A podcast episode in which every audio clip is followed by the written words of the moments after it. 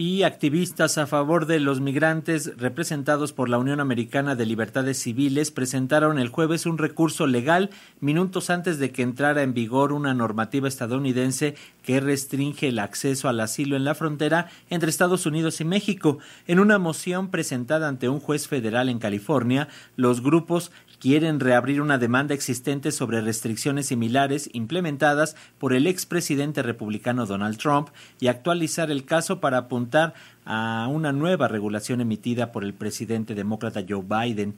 Los grupos dijeron que la normativa de Biden reduce drásticamente la disponibilidad de asilo allá en Estados Unidos y refleja políticas similares a las de la era Trump bloqueadas en los tribunales.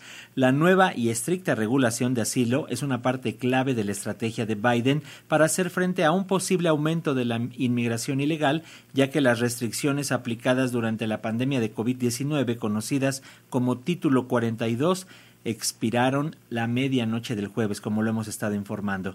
Y ahora hacemos contacto y le agradecemos, como siempre, al doctor Raúl Hinojosa Ojeda, experto en migración, académico e investigador de la Universidad de California, que nos tome la llamada para platicar con las audiencias de Radio Educación. Doctor, ¿cómo estás? Bienvenido, buen día. Buenos días, gusto estar con ustedes en Radio Educación. Gracias, doctor Hinojosa Ojeda. Coméntanos, por favor, ah, ya hay críticas porque acusan que la política migratoria de Biden es igual a la de su antecesor republicano Donald Trump. ¿Es así? ¿Qué nos puedes decir? ¿Cómo lo revisan? ¿Cómo lo revisas tú?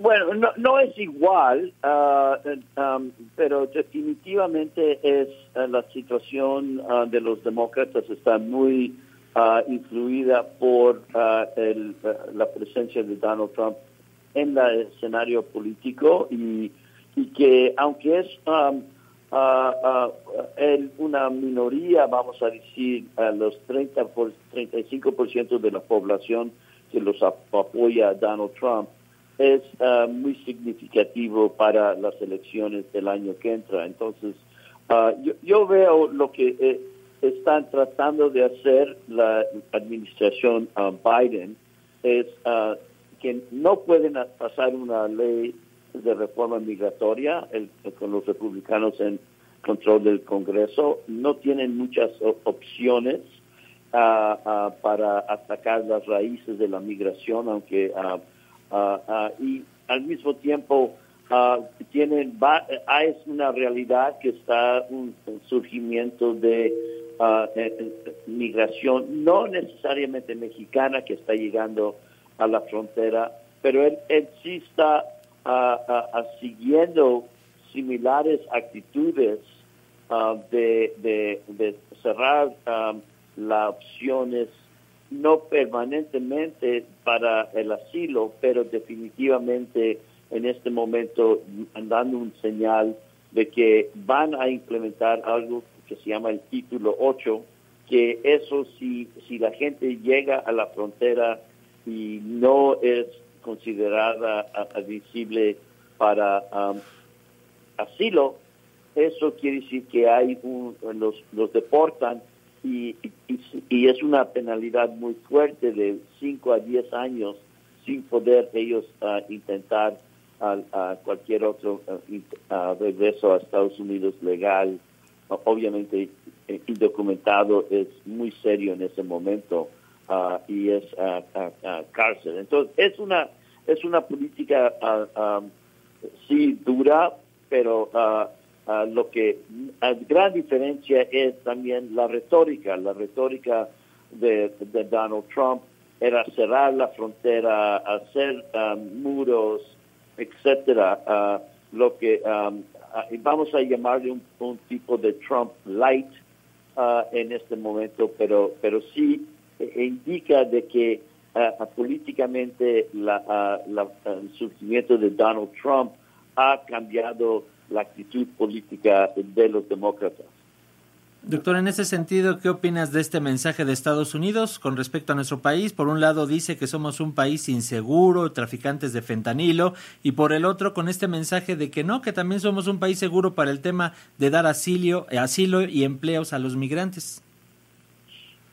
No, eh, obviamente hay ah, ah, múltiples contradicciones y, muchas críticas de, de, que México, ah, por un lado, se está convirtiendo al, como el muro de Estados Unidos, ah, ah, y por un lado, de críticas de la, de la izquierda a la política mexicana, que es también nuevo, sí es como resultado de estas negociaciones que empezaron con Donald Trump, apoyados por el presidente AMLO, de, apoyar ese tipo de políticas.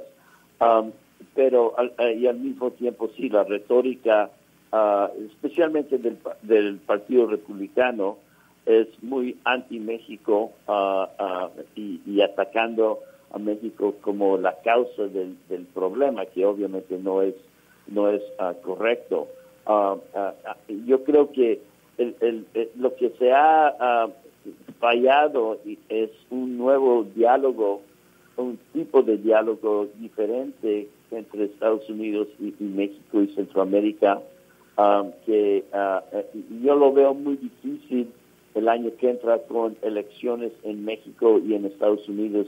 Eh, el enfoque no es en, uh, desarrollo de uh, políticas uh, cooperativas entre los dos países en, este momento. Entonces yo creo que um, ojalá podía abrirse unos espacios políticos por, por esta crisis, y, pero no se ve la coalición electoral ni en México ni en Estados Unidos, yo diré, para un cambio sustantivo en, en la manera como se México está apoyando a esta política creada por la situación antimigrante dentro de Estados Unidos.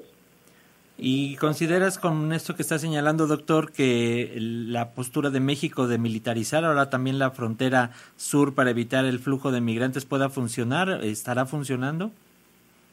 Yo, yo no creo que militarización de ninguna frontera es la solución a lo que estamos haciendo. Yo, yo creo que ah, definitivamente ah, va a tener un impacto ah, muy peligroso para los migrantes y no creo que resuelve el problema y inclusive más que nada mueve el movimiento de migrantes hacia Estados Unidos a, vía la frontera sur de México más a las manos de fuerzas ilícitas que cada vez más se están encargando de manejar uh, estos, procesos. Entonces, uh, y, que tienen mucho más capacidades en, logísticas e inclusive de, de, armas para, si es necesario, movilizar lo que los, los proyectos que ellos tienen, que es meter a gente. Los coyotes ganan mucho dinero trayendo gente desde Centroamérica hacia México y dentro de, México.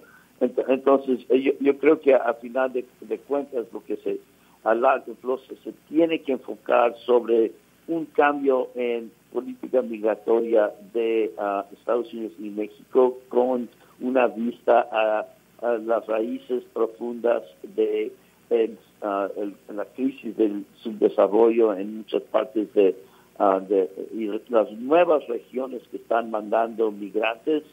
Lo irónico es que hay un, número récord de remesas que está llegando a México y a Centroamérica.